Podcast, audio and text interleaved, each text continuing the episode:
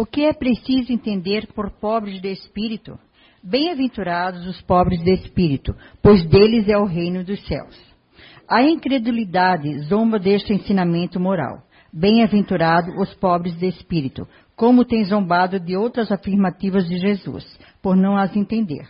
Por pobres de espírito, Jesus não se refere aos homens desprovidos de inteligência, mas sim aos humildes. Ele diz que é deles o reino dos céus, e não dos orgulhosos.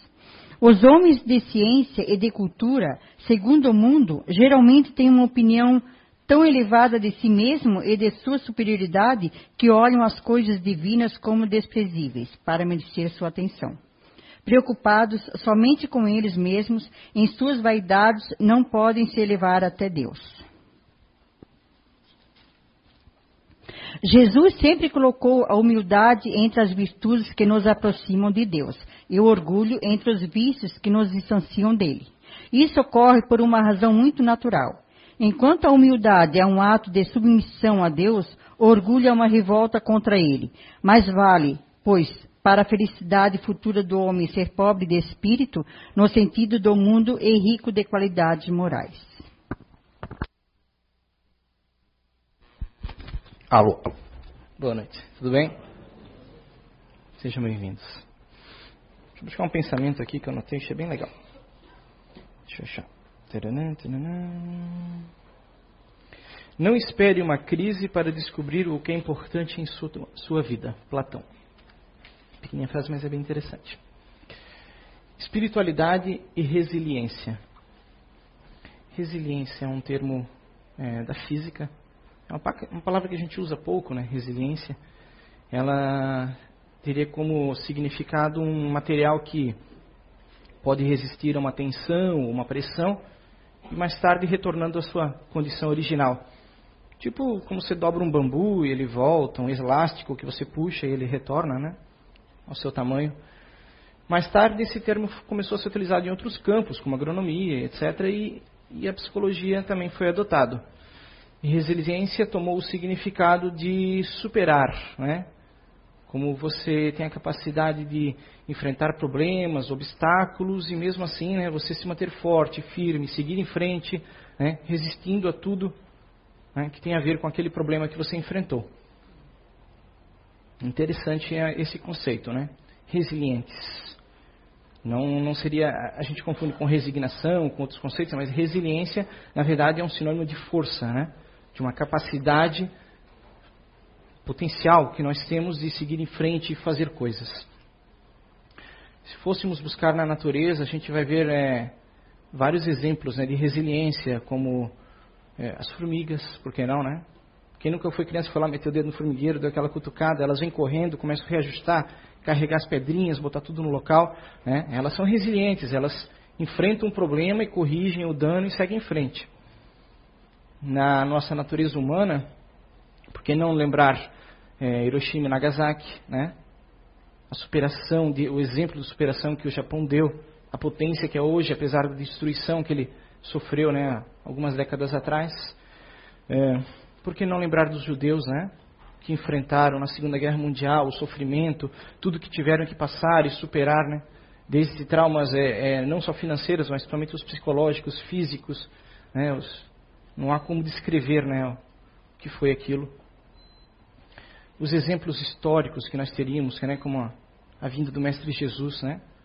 O que ele nos deixou do exemplo de vida, né? de, de de condição de ser, de vivência, de moral, de, de aspectos independentes do social, do que as pessoas diziam ou, ou pensavam, né? Ele era reto no seu modo de ver, de pensar e de agir. Superou todos, todos os preconceitos, todos os problemas da, da, né, daquele momento. Nos trouxe conceitos de amor, de felicidade, de, de, de fé acima de tudo. Podemos citar é, na história, meu, quantos elementos, né? Gandhi, né, que diante né, da opressão né, demonstrou que é possível fazer mudanças, mudar é, o, o, mundo, se for possível, sem necessidade até da violência e da agressão. Ele utilizou-se apenas o que da paz, do seu exemplo para modificar pessoas. Isso é uma resiliência fantástica, né, se a gente for imaginar.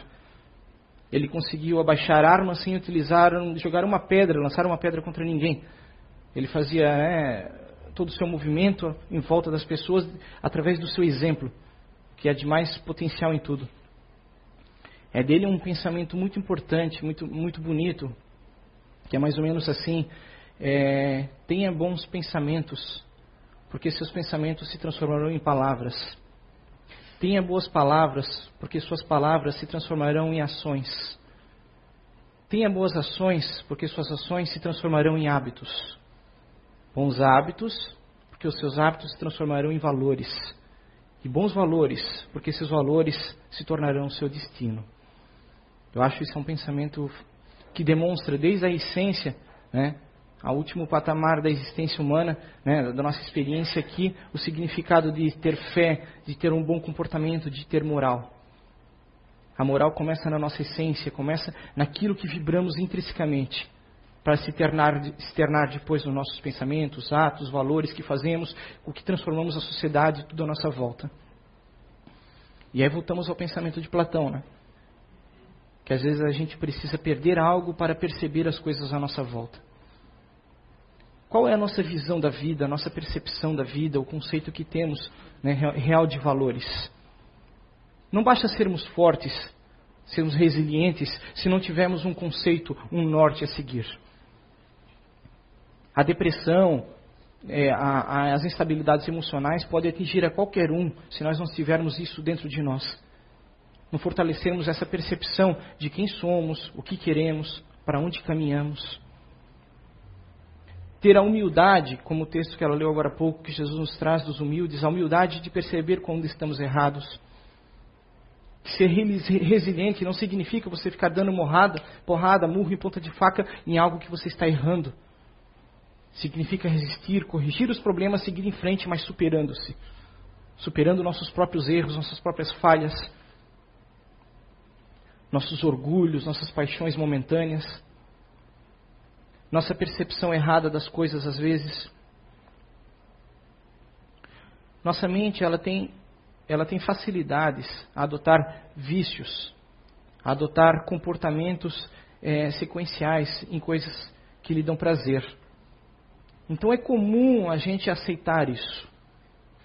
A gente não lutar contra esses pensamentos, esses impulsos naturais. A gente aceitar esses impulsos como sendo bom para nós. Isso vai nos levar ao que? Ao conceito de felicidade. Se a gente parar para pensar, vamos observar as crianças, né? Como é simples para uma criança estar feliz, estar alegre, estar contente, com pequenos elementos, pequenas coisas. Porque para ela aquilo é uma novidade, aquilo é algo, né? Que ela não experienciou ainda. Dá uma bola para uma criança, ela sai jogando. Pega um bebê pequeno, vê quanta coisa ele ri, vai se divertir. Por quê? Porque ele é simples a percepção daquilo. O nosso lado emocional, ele se cansa. Hoje, na nossa fase atual de vida, né, dos adolescentes, adultos, os velhos. Como ele se cansa de algo, ele, ele deixa de perceber o lado bom daquelas coisas. E nós buscamos outras coisas. E buscamos outras e outras e outras. E esse nosso desejo natural, óbvio, de buscar o algo novo, buscar né, o diferente, aquilo que traga prazer, felicidade, muitas vezes nos conduz a erros consequentes. Primeiramente, porque nunca estaremos satisfeitos. Nunca estaremos plenamente felizes. Porque, novamente, o lado emocional vai se cansar com aquilo que nós temos e vai precisar de mais. O pensamento pobres ricos, ricos pobres trabalha em cima desse conceito.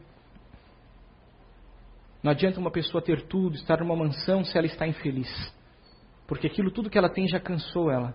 E ela precisa de algo mais e algo mais. Precisamos aprender a observar as coisas sempre com uma visão nova, com uma condição nova, com uma interpretação nova quando necessário. O Espiritismo ele vem nos abrir isso, vem nos abrir a mente para isso, essa percepção, tirar dogmas, tirar conceitos antigos. Espiritualidade e resiliência seria mais ou menos isso. Seria a gente trabalhar a nossa condição interior juntamente com essa força física exterior que temos, que está na nossa natureza. A resiliência faz parte da gente, essa, essa condição de seguir em frente, desde o nosso início da natureza humana aqui, quando começamos, quando era um lugar inóspito, quando a alimentação, a sobrevivência, tudo era difícil. Está registrado no nosso DNA. Naturalmente somos fortes. Só que à medida que o nosso intelecto foi, foi evoluindo, nós fomos entrando em dissonância com a natureza. Nós começamos a, a querer mais, a experienciar mais, isso é óbvio, isso é evolução, é o que estamos predestinados. O problema são as instabilidades, o descontrole que temos sobre isso, sobre nossas paixões, sobre nossas percepções. Dificilmente nós conseguimos ver o tudo com clareza. Nós sempre teremos uma percepção parcial das coisas. Uma percepção parcial das pessoas, dos atos, dos momentos, das situações. Isso nos leva o quê? A ter os conceitos pré-concebidos, né? os preconceitos, as ideias pré-concebidas. E essas ideias pré-concebidas nos levam aos erros, ao sofrimento, né? às desilusões, às tristezas. Pararmos de ter essa percepção simples, simplória do certo, do errado, do preto, do branco, do, né? de quem é bom, de quem é mal. Todos temos coisas boas, coisas más, temos conceitos dentro de nós, temos um arcabouço existencial muito grande. Todos temos erros e acertos. E ficar julgando os outros, a natureza, a vida, o trabalho, o, o grupo de pessoas, é algo muito fácil. Agora, tentar entender exige o quê? Esforço, exige raciocínio e, e coisas que às vezes a nossa preguiça mental não permite. Sair da nossa zona de conforto é um exercício que devemos ter constantemente. Nós nos acostumamos com as coisas.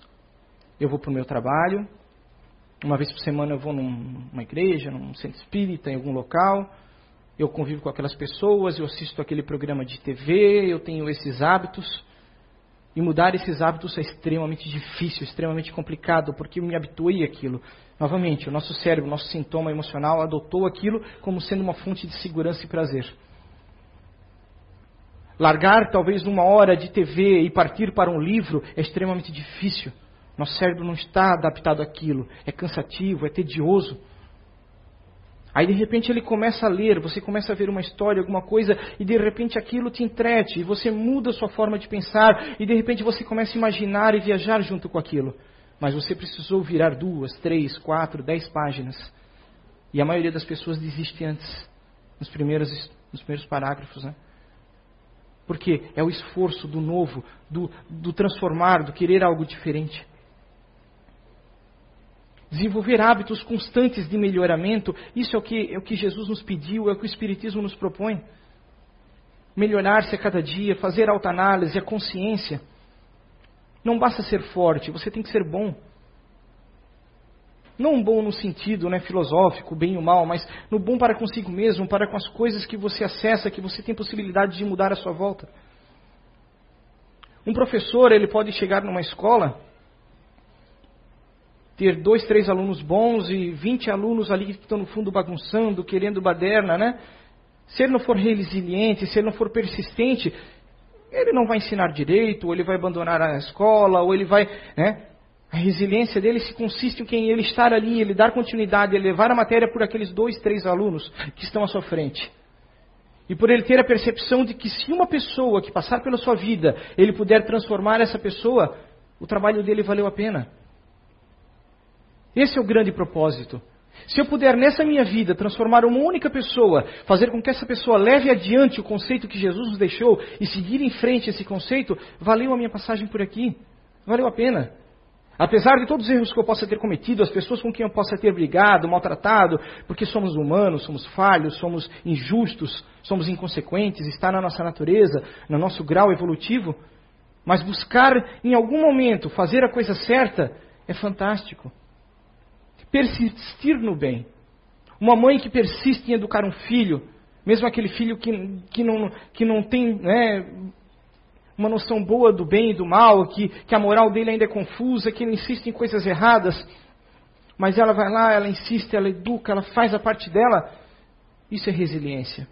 Isso é persistir no bem, é dar continuidade àquilo que é certo, aquilo que nos propõe estarmos aqui. O nosso propósito de vir a esse mundo: melhorar, evoluir. É isso que o Espiritismo nos ensina. Quem você é, de onde vens, para onde vais. Se você acha que você é um corpo celular simplesmente, ainda assim, há um propósito moral atrás disso tudo. Acredite que os seus, os, aqueles que virão depois de você precisarão do que você fez, do que você deixou. Dar continuidade a essa crença de que podemos transformar isso aqui em um lugar melhor. Dar a continuidade na esperança das pessoas. Mostrar que vale a pena ser feliz, que vale a pena ser bom. Apesar de você ir para um trabalho que, que, desagrada, de você estar com pessoas que não agradam, que não, não te fazem se sentir bem de uma situação, então transforme aquilo em provisório. Aprimore-se, busque melhoramento, busque se capacitar, busque buscar coisas novas, estar preparado para algo novo que virá à frente. Acredite. Essa é a grande mensagem. Acredite sempre. Isso é ter fé. Não desista. Você pode estar em depressão, pode estar com problema de saúde, você pode ter sido desenganado, ter uma semana de vida. Faça valer essa semana. Faça valer o tempo que lhe resta. Nunca é tarde, nunca é muito cedo. O Espiritismo nos ensina isso de forma tão clara, de tão perceptiva. Nós somos imortais, nós somos grandiosos, nós somos seres provindos do microscópico, daquilo ali, do quase nulo. Estamos galgando, estamos crescendo, estamos indo adiante. Já alcançamos a capacidade emocional, a capacidade do raciocínio contínuo. Observe que coisas fantásticas. Observe aquela pessoa que, que sofreu um acidente, perdeu um braço, uma perna, alguma coisa, e depois disso ela se sentiu feliz porque ela percebeu que ela não perdeu tudo. Ali está a resiliência, seguir em frente, se reerguer e ser grato. Essa é uma palavra tão grandiosa, ter gratidão pelas pequenas coisas que temos. Pela oportunidade de ter uma casa, uma família, um alimento, um trabalho, pela capacidade de andar, de falar, de interagir pelo corpo saudável que você tem no momento, que amanhã não há garantias que ele estará desse jeito ainda. Fazer bom uso dele nesse momento. Cuidar da saúde. Isso tudo exige o quê? Lucidez constante, constante, constante. Isso não há uma fórmula mágica, é dia após dia, treino após treino, continuidade. Poxa, quem eu sou? O que eu estou fazendo? O que eu fiz de errado hoje? Agora, se eu sento em casa ligo a TV e desligo só na hora de fechar o olho para dormir, o meu cérebro ele se, torna, se trata apenas de um quê? Ele só faz download, ele só puxa, só puxa, mas ele não processa, não interpreta aquilo que está vindo. Eu posso ser um anti-PT, eu posso ser um anti-PSDB, eu posso ser um novelista, eu posso ser um Big Brother, eu posso ser qualquer coisa. E não ter nem a plena consciência do que realmente eu simplesmente eu sou movido pela, pelo pensamento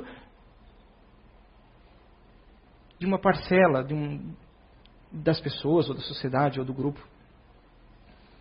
Ter a visão, bem ou mal, certo ou errado, é óbvio, é objetivo, né? Não ser alheio aos problemas sociais, à política, às coisas que estão à nossa volta, mas também não ser alheio aos valores que nos conduzem, os valores morais, os valores éticos. Os valores que nos devem nortear uma sociedade boa.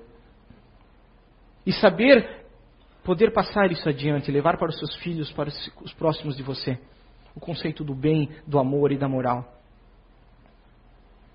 Essa é a grande máxima que o Espiritismo vem nos trazer, né? O conceito da moral. Não foi para nos ensinar a, a, habilidade mediúnica, a habilidade etc. O principal foco dos espíritos quando se organizaram e nos trouxeram moral, moral, moral, consciência, lucidez. Tudo mais faz parte do processo, faz parte, do, óbvio, do espiritismo. Mas não adianta eu vir apenas para ver as psicografias, para esperar um passe, para querer uma, uma psicografia ali de um parente que foi, ou, ou, ou ver né, uma. Não! Por que, que se bate tanto, tanto em palestra no Espiritismo? Você deve ver a palestra e tomar o passe, e não diretamente por passe. Porque a palestra transforma, a palestra tem a possibilidade de nos ajudar todos nós, trabalhadores ou, ou visitantes, a trazer a consciência à tona. A esquecer um pouco da, das coisas cotidianas e lembrar, poxa, tem algo maior por trás disso tudo. Além desse, desse caos, além disso tudo que a gente vê, existe algo maior que coordena isso, que está além do caos. E é isso que me norteia, é isso com que eu devo me interligar e buscar forças, buscar capacidade quando eu não encontro não sei onde quando eu estou só, quando eu estou desamparado, quando não há alguém para me dar um ombro amigo, sempre haverá. Busque dentro de você. Você tem a capacidade, você tem essa energia que não há como medir, não há um potenciômetro para dizer qual o tamanho dessa energia. Você pode se reerguer, você pode superar. Quando não dá mais, você ainda tem no mínimo 10%. Isso é ensinado até por nadadores, né? Acredite. Acreditar, seguir em frente, levar adiante. Quando, quando a gente para para avaliar a vida da gente, né? Observe a sua vida, as experiências que você teve quando você era pequeno, quando foi crescendo, os conceitos, as coisas que você foi aprendendo. Quanta coisa de, a, gente, a gente aprendeu de bom na infância e a gente deixou para trás. Que a gente acabou esquecendo no cotidiano, no modo que a gente vai mudando, e que às vezes, num determinado momento, a gente resgata aquilo, aquilo reaparece né, numa situação e a gente se sente feliz naquele momento, aquela lembrança, aquela coisa boa que surge, um, alguém, um, um amigo que você não vê há muitos anos. Quanta coisa a gente tem para descobrir dentro de nós mesmos que fica ali apagado naquela caixinha.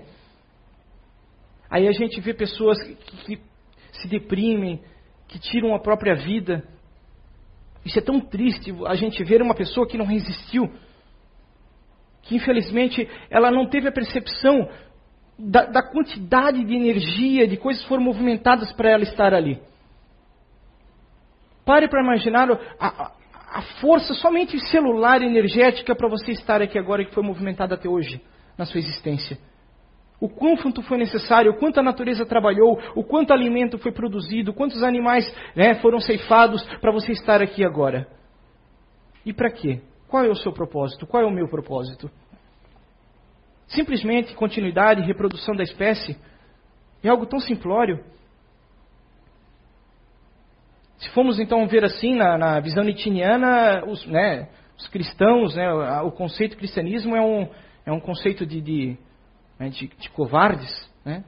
dar a outra face, perdoar 77 vezes, né? os conceitos, se for uma visão simplesmente materialista.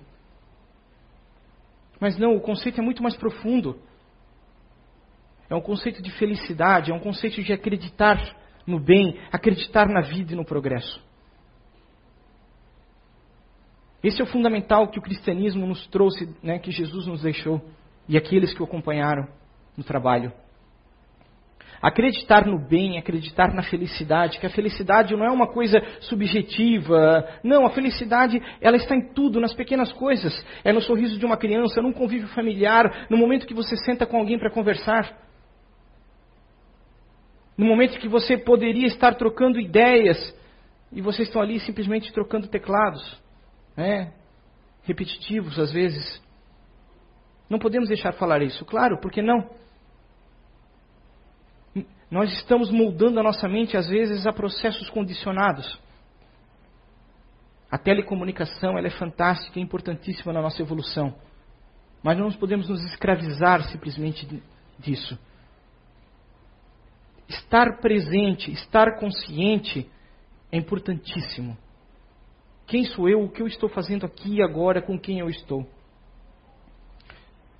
Objetos, programas, coisas que nos tiram a lucidez e a consciência, a curto prazo não tem problema, mas a longo prazo são danosos. A médio, longo prazo, quando nós paramos de ter a capacidade de perceber as coisas à nossa volta, paramos de, de ter a consciência simplesmente de, de, sei lá, sete, oito horas da noite, sentar, olhar para o céu, ver as estrelas, perceber a grandiosidade do universo, o que nós fazemos parte disso. Esse dia eu disse, meu, quanto tempo eu não olhava para cima, né? A gente vê as estrelas. Por quê? Porque a gente se habitua a, a, a coisas que às vezes são legais no começo, mas depois se tornam frustrantes, eh, tendenciosas.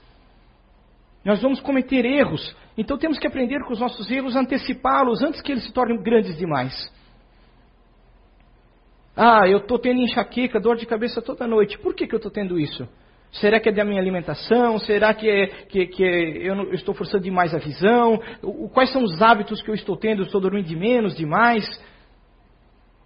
Analisar sempre, questionar-se. Como eu estou tratando do mecanismo que me foi oferecido? Esse mecanismo tem prazo de validade, mas se a gente der a manutenção certa, vai mais longe. Poxa, conceitos constantes. Só que isso requer sempre lucidez, constante, constante. Não é questão de você ser magro ou de você ser gordo, é, é questão de você ser saudável. Aí a obsessão de ser magro. Aí você vê pessoas que estão magras demais, ali falta proteína, falta tudo, e depois surge uma doença e morre. Ah, tem pessoas que estão sobrepeso. São conceitos. Novamente, não é 8 nem 800, é a gente buscar o equilíbrio. E sem lucidez, como é que a gente consegue isso? Não consegue. E aí quando os problemas vêm, as dores vêm, porque a natureza sempre, sempre, ela é precisa. Ela vai nos trazer a dose do remédio quando a gente precisar. A dor visita quando a gente não está preparado. Aí a gente precisa da dor, do sofrimento, da desilusão, de tudo que acompanha isso, para a gente perceber o que perdeu. Aí novamente voltamos a Platão. Né? Quais são os valores? O que nos, nos faz feliz realmente? É aquela, aquela pessoa, aquele pai, aquela mãe que eu brigo constantemente, que na minha, né, na minha constante percepção da vida eles estão errados. Aí de repente um dia né, a natureza vem e os toma. E aí você para para pensar, puxa, será que eu estava certo? Será que eu estava errado? O conceito certo e errado, então só vem para nossa consciência quando a gente perde aquilo que de repente faz falta. Mas quando está ali não faz diferença, porque está ali. Novamente, nosso emocional se habituou com aquilo, então não tem mais, né? Aquilo não nos agrada mais, não nos traz mais felicidade e prazer. Paremos de ser enganados pelo emocional. Pelo conceito de que isso aqui é repetitivo e chato. O chato é, uma, é, um conceito, é uma concepção, né? Aquilo que nós já vimos muito demais, então aquilo é chato. Para quem quer novidade, não é tão chato. Então é um ponto de vista. Voltar sempre a ter os pés no chão quando necessário. Perceber assim, poxa, é, o que da minha vida, quanto do meu dia eu tenho dedicado à minha consciência, ao meu contato realmente com a espiritualidade, a espiritualização interior. Quantos exemplos nós vemos de pessoas com câncer, com um monte de problema, né, e que nem o câncer mata, porque a pessoa tem uma força de vontade, tem uma resistência, tem uma fé, uma, uma, uma espiritualidade interior que, que supera.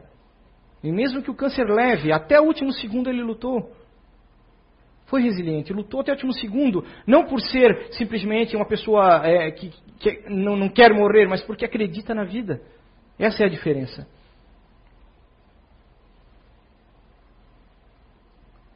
Quanto tempo eu tenho dedicado à minha família, meus amigos, às pessoas que estão à minha volta, a ouvi-los? E não somente a falar, somente a querer ensinar, somente querer dizer o que eu sei, o que eu fiz e o que eu sou. Na verdade é o que eu estou, porque não é o que eu sou.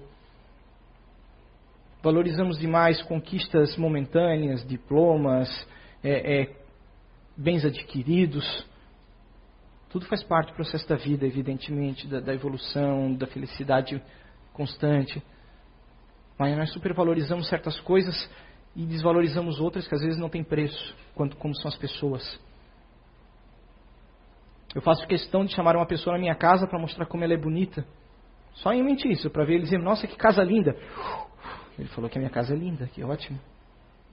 Né? Quantas vezes fazemos isso? Não estamos preocupados com a pessoa que vem nos visitar, mas no resultado da visita para o meu ego. Para o meu carro, para o meu salário, para a minha roupa, para a minha aparência. Né? A gente supervaloriza tantas coisas. Tem coisas que devemos aceitar, que não podemos mudar, conquistar, fazer. Outras podemos e devemos. Mas tudo na medida certa. Vocês devem aceitar que vocês nunca terão um penteado que nem o meu. Vão ter que se contentar com esse penteado aí, infelizmente. Faz parte do processo de vocês, vocês vão ter que aprender com isso. Né? Essa é a vida. O que eu dou e o que eu recebo. Veja como é agradável a gente, às vezes, é, é, falar um defeito, não um defeito, mas uma condição que nos faz sentir diferente e causar um sorriso nas pessoas. Faça isso constantemente. Isso é um treinamento da humildade. Nós não somos humildes, nem perto disso, mas é um pequeno treinamento da humildade. A gente despertar o que é de bom nos outros, alegria nos outros, sem se importar com o que eles vão pensar realmente da gente. Entende? Isso é difícil às vezes, mas com o tempo a gente vai pegando jeito. A alegria, ela, ela é uma escolha, sempre será uma escolha sua. Nunca uma escolha dos outros. Os outros vão tentar fazer você talvez se sentir mal por alguma ignorância deles no momento, por alguma reação egocêntrica, mas nunca será uma decisão deles.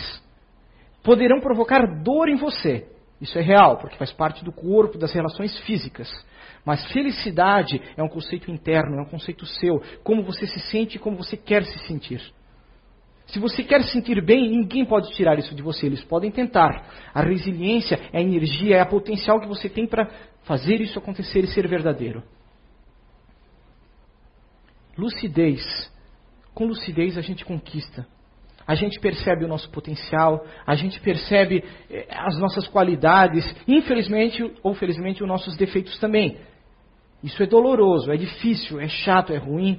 Eu perceber que, que, eu, que, eu, que eu, por exemplo, numa palestra, eu tenho né, vícios de linguagem, eu digo né, né, né, né o tempo todo. Então, lucidez vai me dizer, opa, peraí, eu tenho que mudar o meu modo de falar, porque isso é desagradável para as pessoas que estão ouvindo né, né, né, né o tempo todo.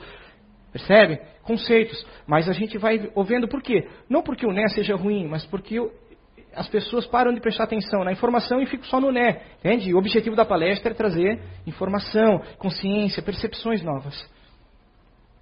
Isso seria um exemplo do que, constantemente, o que eu faço, os meus atos com as pessoas. Eu preciso falar daquele jeito todo dia de manhã, não posso falar de outro jeito.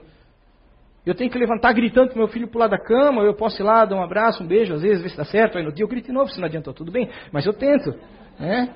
Tentar, tentar mudar, ser diferente. O que mais dizer para vocês? Deu meu tempo? Sejamos resilientes, sejamos bons no sentido moral da vida. Acreditemos sempre. Certo? Uma boa semana a todos.